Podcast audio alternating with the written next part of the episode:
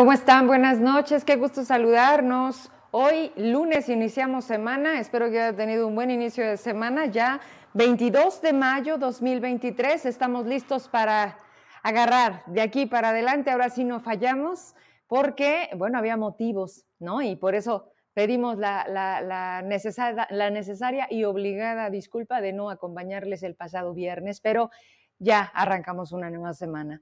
Oigan, muchos temas que compartir, un fin de semana bastante difícil, eh, terrible para muchas familias, es increíble, basta de verdad, no sé cómo, ahí es donde digo aguas, aguas con nuestros hijos, porque hagan de cuenta, me, meto a ver un audio, que ahorita quiero hablarles de ese tema, que está por demás absurdo, eh, y, y, ese video en automático cuando termina me sube, ¿no? Y me empieza a dar otros contenidos. Absolutamente no tienen nada que ver, digamos, si yo tengo como un, si yo estoy consumiendo, digamos, algo que, que me da como noticias, ¿no? Si dices, bueno, pues me van a salir más noticias. Pues no, me empieza a salir una sarta de basura, de cochinadas, de cosas que dices, suéltale el teléfono a tus hijos, ya habíamos hablado de eso y de verdad, si no estás ahí, sorpresas, porque no tienen que estar viendo absolutamente nada de esto. Yo sigo, este, pues la verdad, a mí sí, yo creo que cuando pierdes el sentido de sorprenderte, entonces ya estamos también perdidos nosotros mismos. Y hay un, un, video que está circulando tremendo, que no es la primera vez, que es la manera de operar, pero ahora pasó en la carretera México-Querétaro, Querétaro-México, eh, e, en cómo a los traileros eh, se les cierra el paso, los asaltan, los matan y, ya prácticamente es como un entendido, ¿no? De tener que darles lana o de qué es lo que realmente buscan estos tipos, porque llegan en tres puntos, a los costados, al frente, los frenan con una circulación normal, con algo que de manera natural cada día tiene de, carga, porque claro que hemos utilizado esta carretera, es inmensamente pesada y llega un punto, ¿verdad?, en donde siempre por reparaciones se vuelve muy lenta. En fin, esto lo único que provocó fue de ahí ver otras cosas que pasaron este fin de semana y que dices, Dios, o sea, qué fuerte estamos viviendo. Yo diría que sobreviviendo, porque no tenemos idea a todo lo que nos enfrentamos una vez que salimos de casa. Mucho peor pensar en tomar carretera por diferentes situaciones por cuestiones de trabajo. El fin de semana, uh, parte de mi familia regresaba de una cuestión laboral y así me dicen, pero de verdad, no me explico cómo llegamos cuando estamos viendo que nos dicen que los ponchallantas. Sí, porque el fin de semana hubo una movilidad anormal en el mineral. Y bueno, ustedes ya saben a estas horas de la noche porque sucede ahí de la una de la tarde del sábado. Para esto, en la noche del sábado que yo estoy viendo un poco el teléfono, porque el fin de semana intento dejarlo, veo que el Universal, o sea, a nivel nacional ya traía la nota, no aquí en Zacatecas. Yo no la subo, iban a ser que iban a ser cerca de las 11 de la noche ya, más o menos. Y decía, secuestran a primo del gobernador, ¿no? De Zacatecas. Pero en ese momento, cuando me meto a checar la nota, estaba muy escueta, o sea, solamente daba datos de en tal punto, a tal hora, tres personas, dos acompañantes, que tal edad, tal edad. Transcurría las horas, al día siguiente en la mañana, acá en Zacatecas se empiezan a escuchar los helicópteros y con ello pues empiezan ya los medios locales a tener la información, ¿no? Al día de hoy, una ficha de búsqueda de manera formal no la tenemos de la persona que directamente es familia del, gobernador. Sin embargo, de las otras dos, que son hombres relativamente jóvenes, que se encontraban en ese lugar, en ese momento, la familia determina o da el consentimiento de que la fiscalía, porque el boletín llega apenas hace una hora, una hora de un suceso que pasó el sábado. Y entendemos la parte de porque la familia no lo había solicitado. Sin embargo, esto dio motivo a que el secretario general de gobierno diera un mensaje y dijera, sí, pasó así, así, y se desplegó un operativo. Y entonces, había secuestros en Calera, había cuerpos tirados en la vialidad Felgueres. Zacatecas tuvo muchos muertos y desaparecidos este fin de semana, pero solamente emitieron un video en vivo diciendo que sí, efectivamente, había una persona que había sido privada de la libertad y sí, era familiar del gobernador. Los demás no ameritaron nada. O sea, queda claro que nuevamente el gobierno tiene zacatecanos de primera, de segunda, hasta de quinta. ¿Correcto?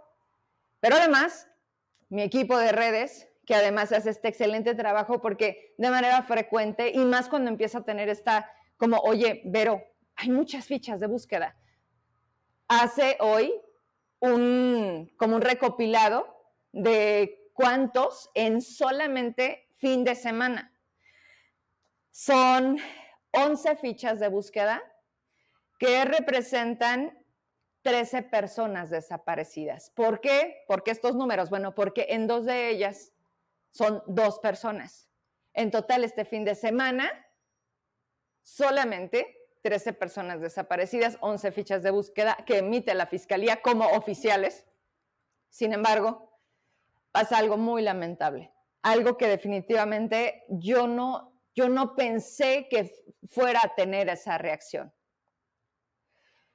Cuando subimos esta nota o esta, digamos, pues sí, esta, esta, esta nota con esta intención de decir esto está pasando, es lo último, otras personas empiezan a pegar sus fichas. Fichas de hace dos años, de hace cinco meses, de hace dos meses. Está la maestra Diana, de Villa Hidalgo. Está, no sé, o sea, ahorita en mi cabeza está esta parte donde lo único que puse en este texto fue que no se nos olviden sus rostros, que no se desvanezcan los que no han sido encontrados, a los que no les hacen un video, a los que no les despliegan un operativo, porque este Zacatecas debería de tener un operativo permanente hasta dar con el paradero de quienes no desaparecen, de quienes se los llevan, los secuestran, los privan de la libertad. Eso es lo correcto. No hay desaparecidos, decía el texto que compartía con ustedes un día. En la, al caer la noche no se pierden en la oscuridad. Hombres y mujeres, todos los días en este Zacatecas estamos más que expuestos momentos en los que das vuelta en una acera, camionetas sin placas que dan una total desconfianza, pero además una confirmación de qué tipo de personas transitan al lado de nosotros, en nuestras calles, que viven en nuestras colonias, que hoy tienen un modo de operar, de estar junto a nosotros, porque es tan impune la autoridad, las leyes, la justicia, que ellos son los más libres y nosotros somos los secuestrados, que hemos tenido que aprender a vivir con lo más necesario, indispensable de tener que movernos, no todos, no, hay a quien le vale absolutamente madre, ¿sí? O porque traen escoltas, o porque obviamente a ellos no les va a pasar nada, o porque hay un acuerdo tácito, ¿no? De, ahorita no, joven, como diría la secretaria que le puse lady acompañante, ya anda en campaña. Otra vez la secretaria de Educación entregando apoyos para la vivienda, cuando aquí en Zacatecas, chingo de problemas en educación. Pero no me quiero desviar, porque de verdad, no me la acabo. Y no nos la acabamos. Porque además, todo el mundo está centrado en a ver quién gana Coahuila y el Estado de México.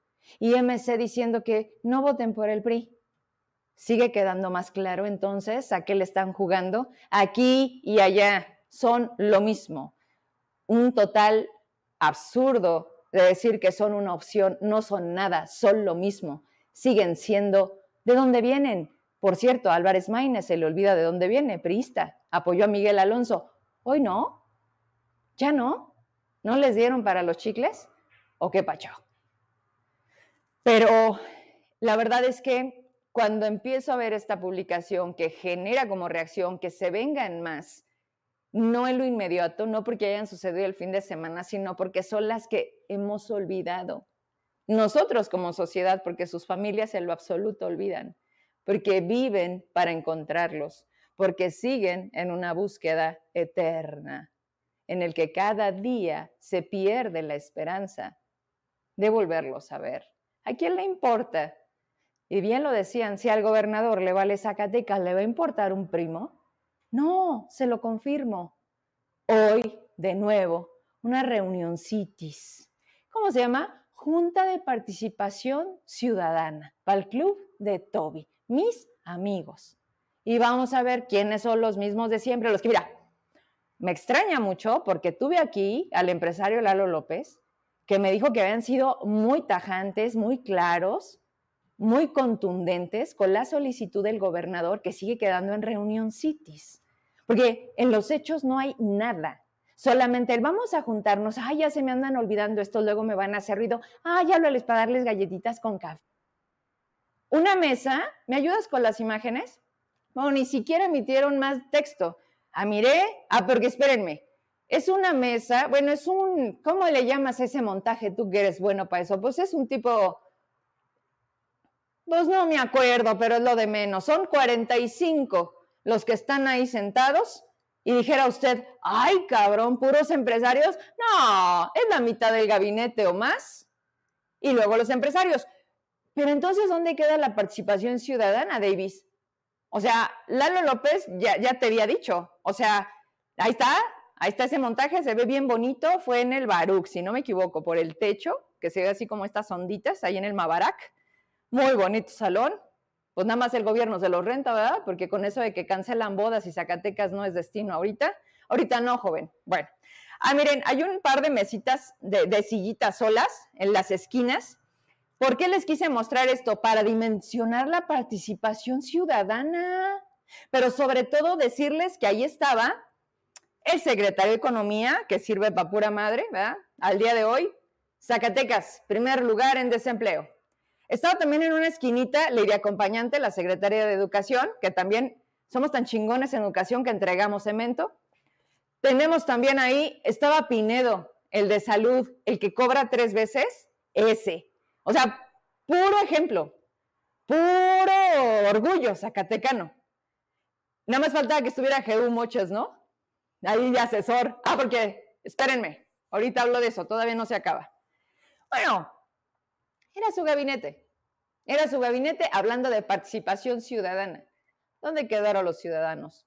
¿Dónde fuera de los de siempre? ¿Dónde fuera de los alineados? De los que les dicen, ya no te vamos a dejar que entonces seas proveedor Valdif, don Caguatón. Ah, que, que dice Heraclio. Lo estaba leyendo en estos días, que ya le dieron gas a don Cacaguato y que las cosas no van bien en el DIF porque no están los dineros como corriendo en todo lo de los negocios que hacen ahí con doña señora, ¿cómo se llama la esposa de Davis? Sarita. Sarita que se me hace que sigue sin recibir a la gente de Doctor Sonrisas, nomás para que firme y le dé oportunidad a los niños que tenemos en Zacatecas con discapacidad y que disfruten de un parque de diversiones especialmente hecho para ellos. O sea, son tan miserables que, decía yo, ni pichan, ni cachan, ni dejan nada. O sea, no hacen, no ayudan, estorban, eso sí, les sale de maravilla. Y pues, ¿cómo? Pues mientras estemos, Vero, mientras podamos, Vero, así va a ser. Así que siéntense, agarren paciencia, porque esto de la participación ciudadana está bien bonita en el título de sus notas, de sus boletines y de sus medios pagados. Pero basta ver las fotografías para checar la hipocresía de que siguen sentándose. Ah, ah, fíjate, Regrésame el cuadro donde sale David, Lalo López, Rodrigo Castañeda, Rodrigo Reyes. Bien nomás. Ese de la esquina que está bien ocupado viendo el teléfono, pues es Pinedo. Pero a ver, ¿qué dijo Lalo López? Regresamos a cuadro. ¿Qué dijo Lalo López cuando estuvo aquí en el programa? ¿Te acuerdas? ¿Se acuerdan? Bueno, Vero, nosotros le propusimos al gobernador en una franca plática, ¿no? De las cosas que no estaban funcionando, porque además no estaban los funcionarios, ¿sí? Para tener como esta confianza de, pues cómo voy a ir a echar de cabeza al Leroy Barragán que nomás no le gira para el turismo, ¿verdad? Estando enfrente de él, no, eso no se usa, es falta de educación. No, por acá le sonrío, le manda saludos de su feliz cumpleaños y por acá lo chingo, ¿no? Así es en Zacatecas y en todo México. No tenemos la cara ni los huevos para decirles las cosas. A ver, no está sirviendo. Danos chancita, ¿no? Lalo López fue secretario de Economía con Amalia, con Miguel Alonso, creo. Y le dijo, sí, sí te ayudo, dos años, porque tengo mis empresas y porque primero lo que deja y después lo que apendeja, ¿no? Y sí, dos años y le dijo, ahí está tu changarro, ahí nos vemos. Pero estos no, porque además Rodrigo Castañeda tiene un hermano que hicieron el director del Instituto Tecnológico de Jerez, que desde, desde enero dejó de ir. Estamos en mayo, secretaria de Educación. Y apenas el pasado viernes fue con carácter de urgente, de reunión extraordinaria, pues para nombrar al director, porque ahorita nadie dirige el instituto. ¿Sí? Pero pues hay otras prioridades, como la Junta de Participación Ciudadana, en donde, y luego, o sea, ¿y qué salió de ahí? ¿Ya qué se comprometieron? ¿Y con qué fecha de caducidad? ¿Y si no cumplen qué?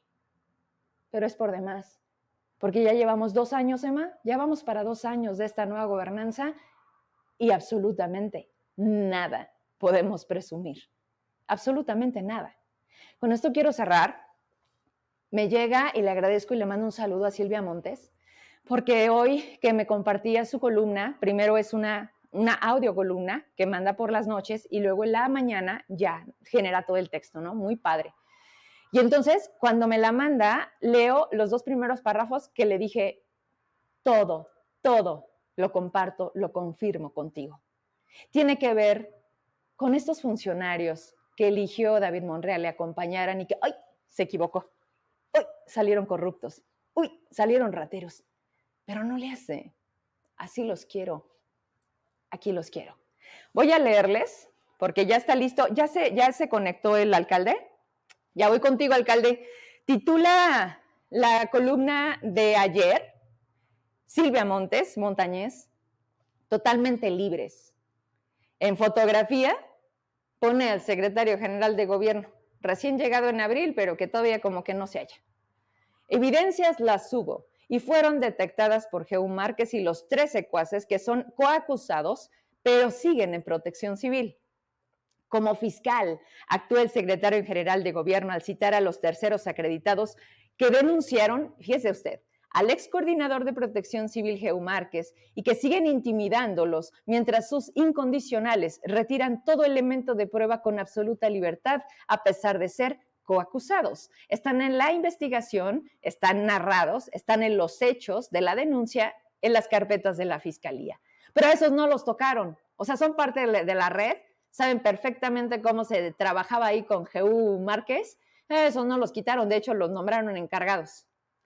Rodrigo Reyes debió separar de las oficinas a los incondicionales de Márquez y la Fiscalía aplicar medidas cautelares. Sin embargo, continúan ahí retirando la infraestructura que montaron para proteger de cualquier evidencia que pruebe las exigencias a través de sus ya célebres moches. Habla de todo lo que se mostró, de cómo se está haciendo al interior las cosas. Dice, evidencias fueron detectadas y los tres que son coacusados extrayendo papelería y desactivando el circuito cerrado que habían colocado para vigilar a los trabajadores y los propios terceros acreditados. ¿Y quién está haciendo algo? ¿Y quién está viendo algo? Pero además esto pasó hace una semana y días corriendo, caminando. Y están tan ocupados en estos eventitos en donde es más importante de verdad tener que estar viendo a los, a los ciudadanos de la Junta de Participación que moverte y de verdad darle cauce a algo que saben por qué no pasa. Si la quieren ver completa, chéquensela, está muy buena. No pasa porque quizás toca al gobernador. Esta faramaya de cero corrupción, cero tolerancia, mi administración va a ser honorable. ¿Cómo dijo? Lo separo del cargo espérate, pónganse de acuerdo, lo repito, no lo separaste del cargo, ¿eh? Él renunció y además te dijo, Davis, avísale a Lavero y Bet que me vaya preparando mi liquidación, ¿no? Porque ya me voy. Y de lo otro, farsantes, cobardes, todos los que dicen que yo me atreví a pedirles algo. Pero mi nombre va a quedar limpiecito en Zacatecas, pues, ¿qué se creen? Si soy de Veracruz. ¿Cómo son los políticos de Veracruz? ¿Cómo son los gobiernos de Veracruz? Esa es la escuela de Geu Márquez. Así que se siguen haciendo tontos, nos quieren seguir viendo la cara. Gobernador, ¿a qué le temes? ¿Por qué no quitan? ¿Por qué no modifican? ¿Por qué permiten tú, el secretario general, el fiscal, todos estas omisiones, estas complicidades? Es de, ay, las cámaras estaban apagadas. Ay, ese papel se quemó. Ese está borrado, está borroso. Una sola dependencia. Todas, métanse a educación. ¿Por qué creen que Maribel no va? ¿Por qué creen que anda en todos lados menos donde debe de estar? Sí, sí, ya sé lo que está pensando, porque está en campaña. Pero además, ah, otra que también el gobernador ya dijo, le tengo bien mucha confianza, la quiero bien mucho y la quiero bien cerquitas. Aguas, ¿eh? Porque luego ya sabes que hablando de acosadores y de violencia política de género, bueno, sí se acuerdan de la campaña, ¿verdad? Sigue siendo el mismo. Sí, nada más que hoy es gobernador. Gabriela Pinedo, otra que se enteró perfectamente de lo que pasaba en protección civil. Por supuesto que sí. ¿Qué hizo? Nada. Esperar que le dijeran, venga, para acá. Otra vez se regresa a su diputación. ¿Todo bien? Y pues ahí ponemos a otro ahí a que limpie, literalmente, a que limpie toda la mierda. Y ella ya también anda como Maribel, en campaña. No sé para qué la quieren, pero esa gente es la que quieren. Ya de usted depende si sigue votando por eso. Porque mire, muestras, hartazgo. ¿A cambio de cuánto? ¿De sus becas?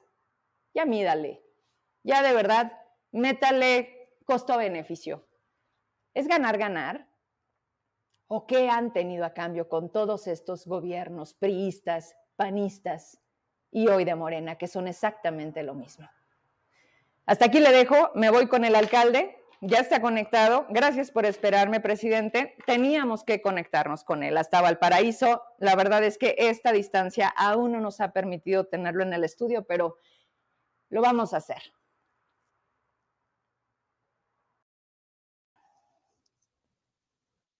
Alcalde, ¿cómo estás? Buenas noches. ¿Qué tal? Buenas noches, doña Vero. Con el agrado de saludarle desde nuestra tierra, Valparaíso, y bueno, pues a todo su amable auditorio. Al contrario, gracias a ti por tu tiempo, por aceptar de nueva cuenta estar aquí con nosotros. Oye, presidente, mira, la verdad es que si lo planeamos no nos sale. Desde aquel convivio donde te dije, me haces falta en el noticiero. Hoy que venía llegando a casa en la mañana, cuando previo te mando el mensaje, escuchaba de nuevo este conflicto de verdad por demás preocupante allá en tu tierra, allá en Valparaíso. No es la primera vez y quiero que nos hables precisamente de ese contexto. Yo ya, yo ya tenía como el antecedente, ¿no? Y también de, lo que dispone el gobierno federal para que ellos se sientan con la libertad de, por una cuestión ancestral, o sea, que digan, esto nos pertenece. ¿Tienes papeles? No, pero esto es de nosotros. Dime si estamos entendiendo mal danos por favor, vaya, poder entender de qué tamaño es el problema que hoy tienes en Valparaíso. Sí, cómo no. Bueno, pues eh, comentarle de manera, eh, a manera de contexto que por décadas hemos vivido pues el embate de los vecinos del estado de Durango, de la comunidad tepehuana, indígenas tepehuanos, que una y otra vez amenazan con posesionarse, con despojarnos de nuestras tierras, porque como bien lo relata, dicen que tienen un plano que data de 1705, en el que parte del territorio de Valparaíso formaba parte de los bienes comunales de la comunidad tepehuana. Y en ese, en ese, pues en ese argumento, con esa historia que se ha venido transmitiendo de generación en generación, hacia los primeros años del, del, 2000, eh, vivimos un conflicto, eh, también, por cierto, bajo el patrocinio del gobierno federal, que mediante decreto expropió 5.400 hectáreas de un predio denominado Bernalejo y se los entregó justamente a la comunidad ODAM, a la comunidad tepehuana. Y no conforme con ello, y a pesar de los convenios firmados en aquella época para decir que era eh, donde paraba el reclamo, pues ahora iniciaron reclamando 35 mil hectáreas que están dentro del territorio zacatecano en el municipio de Valparaíso. Y preocupantemente, en un video difundido a través de las redes sociales del presidente del comisariado ejidal, perdón, de bienes comunales de Santa María Ocotán y Joconostle, de Durango, dice que no son 35 mil las que reclama, sino 129 mil hectáreas que involucran gran parte del territorio de Valparaíso, pero además llegan incluso hasta Huejuquilla y Mezquitic del Alto Jalisco. Así de acelerados los vecinos y bueno, pues así de irresponsable la pretensión, pero sobre todo la actuación. Eh, en época reciente, eh, los últimos 12 años hemos tenido año con año, eh, pues la irrupción en cada temporada de colecta de orégano para despojarnos vilmente del fruto, del producto, pues, de la naturaleza en esos territorios. Se asocian, llegan mil, mil quinientos tepehuanos, amedrentan a los legítimos dueños y colectan 300, 350 toneladas de orégano que de alguna manera servirían para el sustento y la comercialización de las familias que son legítimamente los propietarios de esa tierra. Hace nueve meses llegaron con la intención de colectar el orégano, pero además señalando, ya nos vamos a quedar, porque estuvo el presidente de la República en septiembre del año pasado en Mezquital, Durango, y dijeron, le planteamos que esa tierra es nuestra y nos dijo, eh, si tienen algún derecho, yo los voy a ayudar. Entonces, para nosotros también ayudarlo, vamos y nos posicionamos de la tierra y luego le reclamamos, le exigimos que nos la entregue con documentación y con apego a la legalidad. Así es como eh, empezaron con 2.000, 3.000 hectáreas, luego llegaron a 5.000, a 7.000, actualmente son más de 10.000 hectáreas las que tienen ya eh, en posesión, eh, con campamentos de 50, 60, 100 personas, haciendo adobes para construir vivienda, acercando madera para tratar de construirla de esa manera. Y bueno, pues qué lamentable lo que estamos viviendo ahora, que estamos eh, pues enfrentando esta situación tan difícil, doña Vera. A ver, presidente, esto prácticamente representa un desplazamiento. este tipo de, acciones que además lo han hecho con, digamos, con todo el permiso, porque además así lo sienten, o sea, se sienten dueños de la tierra, independientemente de si tienes papeles o no, es lo que menos importa. Fíjate nada más, a nosotros nos da una certeza de nuestra casa, de una propiedad, de un terreno, es justo decir, ¿no? O sea, aquí está. Si, si quieres para que te sientas cómodo, yo te espero. ¿Quieres ir a...? Está bien, gracias. ¿Sí? Ok. Bueno, e, en esta, en esta parte sí, sí se me hace sumamente grave porque esto te está causando un desplazamiento. No llegan de la mejor manera, ¿no? O sea, llegan y corren literalmente a la gente de sus casas y se están asentando para que no puedan regresar. ¿Es así, alcalde? Hasta ahora lo que han hecho es posicionarse de predios eh, sin eh, casas habitación eh, de momento, pues ahí son predios, son ranchos de agua, le llamamos nosotros, porque nada más en temporadas las familias lo ocupan, pero sí de manera permanente mantienen sus atos de ganado en algún territorio y otro. Allá los predios de los valparaicenses son mínimo de 150 hectáreas, 200 hectáreas, este, 80, porque son de baja producción eh, a nivel de, pasto para el ganado. Entonces, esa cantidad de hectáreas le sirve para cuidar 60, 80 animales, que es a lo que se dedican junto con la colecta de orégano. Entonces, llegan y se posicionan, les corren sus animales y con ello el sustento de la familia. Además, no les permiten recolectar el orégano, que es un ingreso importante, que en una o dos temporadas, dependiendo de la benevolencia del clima y del ciclo de lluvias, les permite acopiar por predio 20, 15 toneladas que pagadas a 30 pesos el kilo, a 30 mil pesos la, tonelada, bueno, pues les permite ya un ingreso de 300 mil pesos, de 200 mil pesos a cada familia que les sirve para eh, solventar sus gastos durante el transcurso del año. Hasta ahora lo que han hecho es asentarse en la proximidad de las comunidades, allá por Agua Caliente, por Pastores de la Sierra, por El Puentillo, por El Jaralillo, y este, eh, apostarle a que estando ahí con esas presiones, las familias puedan tomar la decisión de irse. Si ha habido desplazamiento, tenemos noticia de por lo menos 12 familias, porque han eh, intentado enfrentarlos y han sido amenazados, han sido perseguidos, incluso eh, en el caso de dos personas privados de la libertad que posteriormente pudieron evadirse del lugar donde estaban en cautiverio y bueno, pues poder escapar junto con su familia. Es un escenario lamentable, preocupante que vive Zacatecas, que vivimos en Valparaíso y para el que hemos pedido insistentemente, pues desde luego el cobijo del gobernador y de todas las autoridades estatales y federales para que cumpliendo con esa responsabilidad podamos recuperar esa propiedad y el Estado de Derecho sobre todo. Esa es mi siguiente pregunta. ¿Qué, qué, respuesta da el gobernador ante esto? ¿Qué ha hecho? Y sobre todo este enlace que directamente corresponde con la federación de decir, a ver, esto está pasando en Valparaíso. ¿Qué respuesta te han dado? Invariablemente, eh, la voz del gobernador ha sido en lo personal y a través de la Secretaría General de Gobierno que tenemos que defender la tierra. Y es una cuestión que yo agradezco porque finalmente sin la decisión contundente estaríamos en una condición mucho más lamentable. ¿Cuántas veces hemos abordado el tema dicho? vamos a actuar, vamos a defender, no vamos a permitir que ocurra de nuevo lo que pasó en Bernalejo en el 2003, no vamos a entregar una hectárea más de la tierra de Zacatecas y de Valparaíso, pero siento que a los que están obligados a actuar a nombre del gobierno del Estado, eh, a las dependencias y a la Fiscalía les ha faltado contundencia, decisión para tener una actuación oportuna que permita a los indígenas conocer con la presencia de la autoridad que están obrando de manera indebida, que están haciendo un tema ilegal, que están cometiendo delito y que pueden ser sujetos de la sanción correspondiente. El problema mayor es ese, que avanzan solos sin que nadie les diga hacen mal y sálganse. Pero es que imagínate, nos vuelves a confirmar que el gobernador lo único que hace es hablar, más no ejecuta y no y lo peor, no hay seguimiento de, oye, si lo estás haciendo, oye, ¿qué está pasando? O sea, este tema de perdón, de Bernalejo en su momento Sabemos esa parte, pero esto que está pasando hoy de nueva cuenta con esto que no es menor, me estás hablando de que se quieren adueñar de 129 mil hectáreas. A ver, pues ¿cuánto territorio de Valparaíso te van a dejar? Me queda claro que es súper extenso, pero 129 mil hectáreas, ¿cuántas tienes? Son eh, miles de, hectáreas las que tenemos, son 5.400 kilómetros cuadrados. La verdad es que traducirlo ahorita a hectáreas mentiría con precisión, pero implica más de la tercera parte del territorio de Valparaíso, la que estaríamos comprometiendo, la que estaríamos entregando, eh, que por supuesto no lo vamos a hacer, pero es la pretensión de la comunidad indígena tepehuana de Durango. A ver, alcalde, ante la no, dime, 540 mil hectáreas representa Valparaíso. Estamos checando aquí, gracias al Google, que nos permite la geolocalización. ¿500 qué?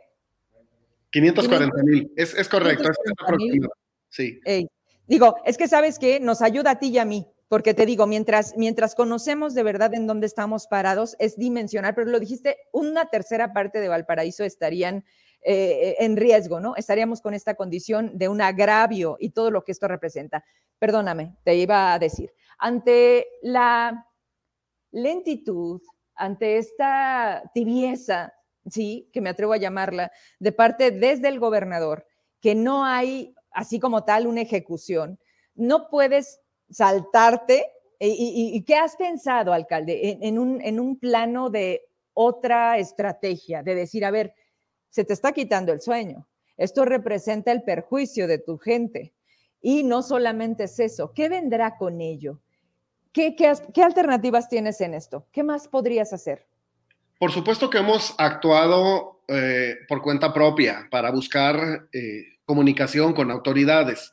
Lo hicimos con autoridades del estado de, Durango y al obtener la cita, la reunión, eh, para plantearlo sobre la mesa, pedí que nos acompañara gente de gobierno del estado y mandaron unos propios de la Secretaría General de Gobierno. Fue una reunión absolutamente productiva. Nos reunimos con el secretario general de Gobierno de Durango, con algunos subsecretarios y funcionarios de su equipo de gobierno. Eh, la decisión en ese entonces fue solicitar de manera conjunta, Zacatecas y Durango, una mesa eh, de análisis del problema con la intervención de la Secretaría de Gobernación. Ahí es donde nos hemos detenido, donde no hemos logrado concretar con la Secretaría de Gobernación y yo lo he estado intentando. La verdad es que me han dicho, lo vamos a atender, ya lo tenemos claro, es un problema que conocemos, lo vamos a revisar con los gobiernos de las entidades para reunirnos todos y no se ha concretado. De manera preocupante ha habido muchas más acciones en estos días que nos ponen en riesgo y pues yo diría de manera muy respetuosa que pudiéramos con celeridad, con diligencia, con responsabilidad tener una actuación rápida. Tienes una, digamos, algo a favor, ¿no? El gobierno de Durango es panista o también es como de este grupo de la de la de es la, comisión, es PAN PRI Exacto. Y, es una persona que hasta donde entiendo, vaya, escucha, ¿no? O sea, esa parte me queda claro, no han tenido problemas. Acá el ah, punto de ¿eh? es Secretaría de, Secretaría de Gobierno de la Federación, Secretaría de Gobernación. Así es, este, con, con Durango no hay problema en la comunicación, desde luego que nos atendieron de manera diligente y yo agradezco mucho la intervención de la diputada Carla Valdés, que mantiene una comunicación fluida con la autoridad en Durango, con el gobernador, con algunos secretarios, y nos abrió la puerta con esa buena relación. Eh, hemos hablado a través suyo y de manera personal con funcionarios de Durango, siempre nos toman la llamada, nos atienden y hay compromiso. Me parece que eh, en Zacatecas debemos actuar con ese mismo grado de responsabilidad y acelerar eh, los encuentros para determinar cuáles van a ser las acciones a seguir. Por lo pronto, pues, Perdóname, ¿de qué nos sirven los diputados federales? ¿De qué nos sirven los senadores? Ayer precisamente vi que vino el dirigente del PRD. A, lo que voy es, ¿por qué ellos estando más cerca? Es la idea que tenemos, ¿no? Alcalde, no sé si te pasa. O sea, nosotros acá desde Zacatecas los vemos como nuestros, eh, como quien intercede por el Estado. O sea, ¿te han podido ayudar? Si el punto es la Secretaría de Gobernación, ¿no sería a través de esa vía que pudiéramos tener más eficacia? La estamos intentando también. La, verdad es que hemos pecado de prudentes, lo asumo de esa manera, virtud a que, pues, eh, por supuesto que me gustaría que la línea fuera eh, bajo la coordinación del gobernador del estado y sus dependencias, para que no se sintieran luego rebasados y el pretexto para no atender fuera ese, que finalmente lo estamos haciendo por nuestra cuenta. Eh, nosotros hemos hablado con los diputados, desde luego con la diputada Noemí Luna, con el diputado Miguel Torres, con el diputado Miguel Varela, que representa nuestro distrito. Hemos estado cercanos de todos ellos y han estado pidiendo en la Secretaría de Gobernación también la atención al problema, pero justamente por línea estratégica, la idea de concretar una reunión se pactó a través de la petición de los eh, secretarios de gobierno de las entidades, una y otra. Entonces, eh, ayer precisamente eh, en reunión que tuvieron antier con diputados locales, el secretario general de gobierno les decía que estaban ya pues eh, eh, justamente insistiendo en ese tema, que estaban hablando con Durango para que eh, gobernación montara una mesa en Zacatecas, en Durango, o en la Ciudad de México, o en algún punto intermedio. yo la, la, semana pasada estuve insistiendo en la petición, virtud a que el presidente del Comisariado de Bienes Comunales tuvo la osadía de convocar a una reunión en territorio de Valparaíso, en San Rafael de las Tablas, eh, y de citar a mil tepeguanos para que lo acompañaran en una que dijo era una reunión para analizar los documentos de la gente de Valparaíso y tratar de llegar a un acuerdo. Imagínese usted ir a sentarnos con la contraparte sin la intervención de la autoridad y con posturas encontradas. No, no, no, no, no. O sea, es innecesario, es absurdo, es una confrontación mínimamente. Y aparte dices, a ver, espérame, entonces, ¿para qué sirven? ¿Para qué sirven todos los demás? O sea, e, esta parte es compartida, alcalde. Hoy finalmente estás tú al frente del municipio, pero, pero imagínate, o sea, dices, a ver, si lo último que tenemos, o más bien lo que más nos sobra en estos días es violencia. Sí, imagínate.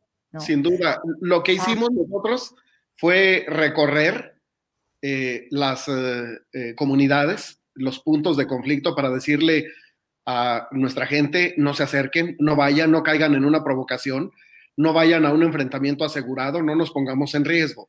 Y a la gente de la comunidad incluso eh, acopien, hagan sus cosas temprano y quédense en casa.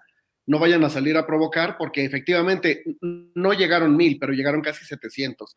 Hombres, mujeres y niños, vehículos cargados de personas, eh, gente por el cerro, gente en mula, en caballo, en burro.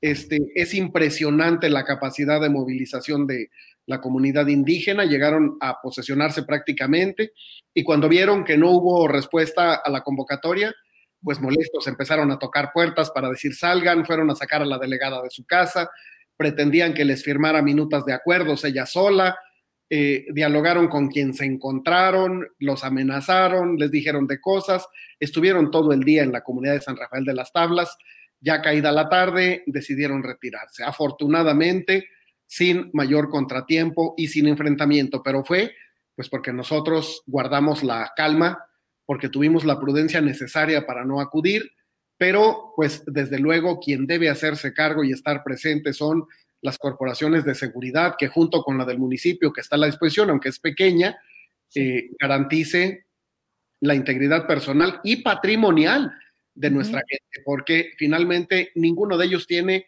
el mínimo elemento jurídico, doña Vero, para poder reclamar esas tierras. No tienen sino eh, relatos fantasiosos, historias del pasado, sueños transmitidos de generación en generación en la que dicen ese territorio es nuestro. Incluso a tono de broma yo les he dicho, qué bueno que no se percataron que perdimos Nuevo México y el Chamizal, porque a lo mejor pudieran estar allá reclamándolo para recuperarlo para la comunidad tepehuana, ¿no? Oye, alcalde, el tema de la prudencia, porque quiero terminar con un detalle que no tiene que ver propiamente con esto, pero, pero esto que me dice ser prudentes, hemos intentado tomar las cosas eh, lo más, eh, vaya, en beneficio de la gente para que nos rebase, ¿no? ¿Qué estarían haciendo el inmediato? Me queda claro que hay cosas que no podemos hacer públicas porque también no es el punto, pero ante, ante la no respuesta, ante seguir trabado en la cuestión en la en Secretaría de Gobernación, o sea, ¿qué, piensas hacer? Por supuesto, seguir la presión para todos los niveles de gobierno. Eh, hoy precisamente terminé de redactar un documento que enviaré pues al secretario de Seguridad eh, del Gobierno del Estado, a la Guardia Nacional, al Ejército Mexicano, a la Fiscalía, a la Secretaría General de Gobierno, al gobernador, a la delegada de la Secretaría de Gobernación.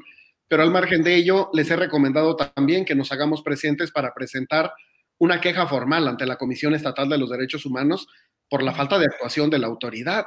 Desde luego que es nuestro derecho a acceder a la justicia, doña Vero, es un derecho humano. Tenemos que tener un marco normativo y una autoridad que nos proteja. No es posible que de la noche a la mañana alguien se le ocurra que mi casa es suya y venga y me despoje, venga y me saque ante la mirada distante de la autoridad. México es una república que presume del Estado de Derecho y de un marco constitucional vigente que por supuesto pedimos respetuosamente, pero también exigimos se haga presente para los vecinos de Valparaíso que estamos siendo afectados.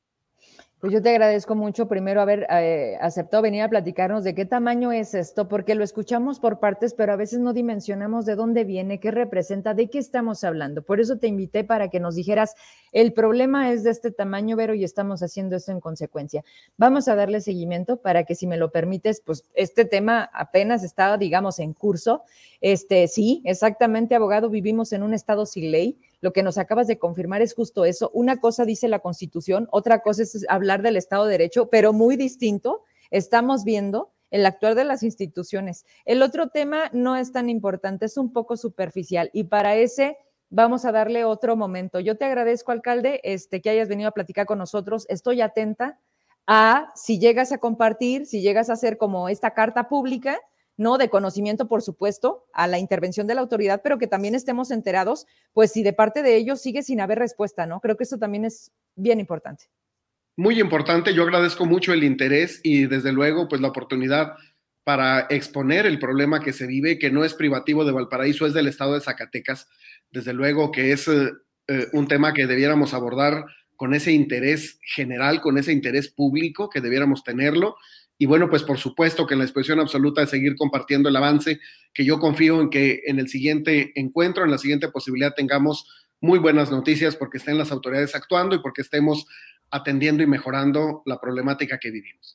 Hay, hay, algo que no te puedo dejar ir sin que me digas, ¿por quiénes se sienten protegidos? O sea, estos grupos que han hecho por los siglos de los siglos, por un tema de que mis abuelos me dijeron que esto me correspondía y estas tierras son nuestras, debe de haber alguien atrás que les fortalece, que les dice, tú viola las leyes, esto no pasa nada, es más, agarra todo al paraíso. ¿Qué es, alcalde? ¿E-, ¿Es un tema político? ¿Quién está detrás de todo esto? Híjole, eh, sería eh, muy comprometedor expresarlo por creencia propia, por análisis individual. Lo que yo quiero decirle es que sin duda sienten una protección especial de parte del Ejecutivo Federal. Tanto eh, argumento a su favor y tanto la idea de darles lo que pidan y de complacerlos en lo que quieran, ha permeado de manera negativa en las comunidades y bueno, pues los afectados ahora estamos siendo nosotros. El trasfondo sería eh, riesgoso eh, exponerlo con un análisis público en tu programa, pero por lo pronto sí eh, señalarlo de manera muy clara, parte de la responsabilidad recae en el gobierno federal. Totalmente, gracias. Y ahorita voy a buscar precisamente cuando emite ese mensaje el presidente de este país y que les da toda la libertad de decir, si esto es suyo, agárrenlo. Gracias, alcalde. Te mando un abrazo hasta donde estás y nos vemos pronto. Buenas noches. Buenas noches, muchas gracias, doña Vero. Pudimos platicar, vamos terminando la entrevista para quien se va conectando con el alcalde de Valparaíso, cosa no menor, la verdad, lo que está pasando, dime. Ok, vamos a hacer cambio. Sí. Ahora sí, estoy por acá. Vamos a hablar de, este tema en la mañana que, que, veo un poquito como el, lo que estaba sucediendo. Es un decreto del el presidente de México, que quiero leerlo, ahorita lo están buscando, si es posible tenerlo antes de despedirme, porque aquí empieza realmente el decir que se pueda actuar bajo esta condición de la cual nos hace, eh, pues hoy pública el alcalde. Y fíjense nada más, ahí es donde curiosamente se detiene la Secretaría de Gobernación, no deja que pase convenientemente y cuando tengas algo, tienes algo. Miren, esto es de proceso y dice, conflicto agrario a punto de estallar en Valparaíso, Zacatecas. ¿Esta nota de cuándo es?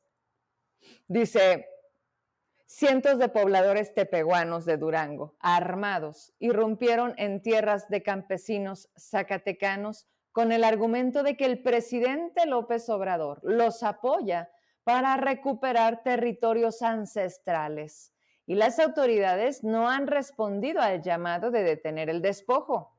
No lo acaba de decir el alcalde. La Secretaría de Gobernación no ha atendido, no quiere resolver esta mesa en la que quede claro, continúo porque no, pásamela, está buena y creo que la gente... ¿Mandé? Sí, pero es un conflicto que, finalmente sigue siendo eh, hoy el mismo motivo esta, esta nota, por supuesto, es de noviembre del 2022, sin embargo, el problema sigue, hoy se agrava.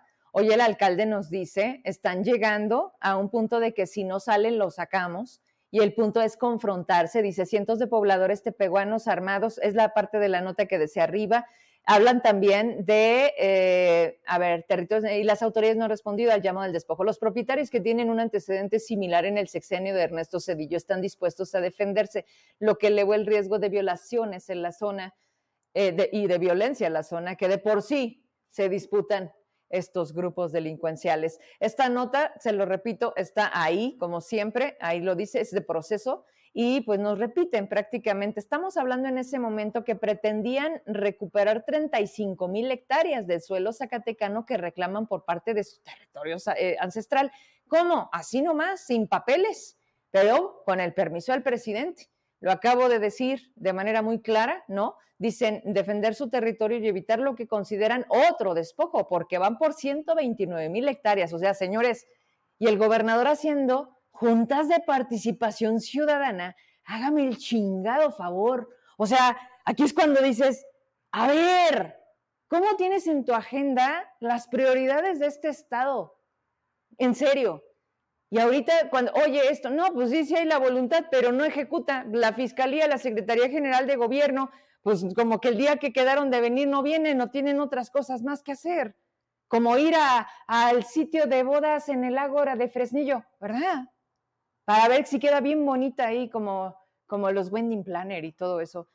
No, o sea, de verdad, ya estamos cayendo como en lo absurdo. Ahorita, ¿me ayudas, por favor? Veo que el abogado Rada nos mandó un mensaje largo.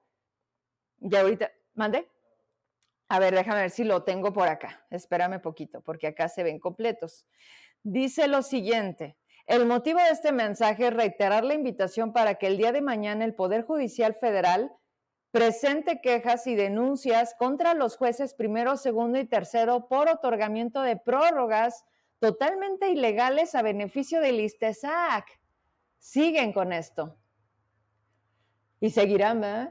Tenemos que hacernos escuchar para presionar a nuestros gobernantes y jueces para que por fin pongan un alto a estas injusticias que pretenden arrebatar sus derechos que con trabajo se ganaron. El punto, ah, ok, están convocando el día de mañana a las 8.30 de la mañana en la Secretaría de Finanzas, y pues ahí prácticamente arribita están los juzgados, para de ahí caminar y estar llegando a las 9 de la mañana. Hoy más que nunca debemos estar unidos a alzar la voz. Pues ahí, mañana hay una convocatoria por demás importante. Ah, mira, pues entonces, ¿de qué lado está? Volvemos a lo mismo. Los jueces, ¿no? Deberían de ser imparciales. Y ahora resulta que le dicen a Listesac, ah, pues metemos una prórroga y nos seguimos haciendo tarugos, tú sigues diciendo que no tienes lana, bueno, sí para cobrar las rayadas de madre porque no son gratis, y tu salario que además te pagan los jubilados, porque como es un ente descentralizado, ese no lo paga el gobierno del estado. Yo no lo sabía, pero desde que me enteró el abogado que me severo toda la nómina del ISTESAC la paga los jubilados. Para ustedes sí tienen y para los otros los prolongan. No, pues habráse visto, ¿verdad? Oye, me voy con otro mensaje que vi Robert Muñoz. La ley aplica de acuerdo a los intereses. El despojo de sello distintivo de José Narro Céspedes nos despojó de nuestra fuente laboral, de mi familia allá en Valparaíso. Y véalo al ratón en el Congreso Federal pegado eternamente a la ubre. Tienes otro par de mensajes porque hoy los vi bien participativos y a mí, ya, pues ya me voy, 8,54. ¿Qué creen?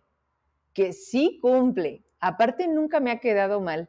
Y aparte, en las buenas y en las malas, siempre hemos estado. Pancho Esparza, mañana nos escuchamos en el 91.5. Vamos a hacer ahí el programa. Me invitó, yo encantada. A ver, a ver si no te regaño. No, es cierto. A mi Pancho nadie le pega más que su esposa. Sí, cómo no. Y pues ahí entonces, a partir de las 8, nos saludamos, nos escuchamos y pues ya en la noche aquí estaremos. Oigan, eh, no, pues hay tanta cosa, se sigue conectando más gente y a mí es como que como que me dan ganas de ya no me voy. Espérenme porque me empiezan a llegar unos mensajes. Me estaban dando un dato para ser bien precisos. Ya. Me dicen del dato que daba de Lalo López, que fue secretario de Economía, en el gobierno de Miguel Alonso, en el 2000, ¿en el qué? Abril 2013. Fíjense nada más, abril 2013. Duró nada más dos años, lo que les decía. Y déjame ver si hay algo más. Oigan, se siguen haciendo tontos con lo del aguas. Dime. ¿Sí es eso? Bueno, pues violencia política de género. Le están aplicando a Jenny, la desconocen, no le quieren dar el cumplimiento de la toma de nota, se llama, que es la formalización de que ella haya sido con dos votos ganó la pasada elección para estar al frente del sindicato, ¿no? Entonces, o sea, ¿dónde queda esta parte del 3 de 3, no? ¿Dónde, ¿Dónde está el de, no, porque son lugares para las mujeres? ¿A qué no? No, no, no, porque además, y bueno, esas cosas se platican fuera de cámara, pero señores, pues vamos a estar atentos porque eso todavía no se acaba. Raimundo, gracias, saludos y pues ¿con qué querías que termináramos? Vamos a ver algo y ya me despido. Ah, claro, mira nada más, Ray, ¿cómo ves? ¿Así o, digerido? Mario Delgado invitó a simpatizantes lo que les decía ahorita en mi editorial. Les dijo a los de MC, a los de la tercera vía, a no votar por el PRI, o sea, que no voten por Ale del Moral, porque estamos hablando de las elecciones que, oye, ¿cuánto queda? Una semana, a más o menos. Ahora resulta que quieren que voten por Delfina. Dante, ¿usted un señor honorable, como aquí me lo platicó Cuauhtémoc y Viada? No, bueno, eso también decían de Ricardo Monreal, ¿verdad? Pero bueno, este, dice, no, espérame, déjamelo a cabo. Dice, o por el partido de García Luna, o sea, por los panistas, por los panuchos. Movimiento Ciudadano, no o sea, no participo, pero ¿cómo friego? Pero además pido el voto para Morena. Y me enseñas el otro que están burlándose, el orange, esa hora morena, y con eso ya me voy. 8 con 57. No, el tema de Valparaíso, la verdad es que, y ahorita le voy a preguntar los fortines, ¿conocen esa zona? Es este, una zona natural protegida que era turísticamente un súper atractivo. Miren, Orange is the new Morena. Naranja es el nuevo Morena. Movimiento Ciudadano. Que no te engañen, Ya, ya, volvemos a lo mismo, ¿no? Porquería más porquería, igual harta porquería. Buenas noches, yo me voy mañana a las 8, nos saludamos, gracias.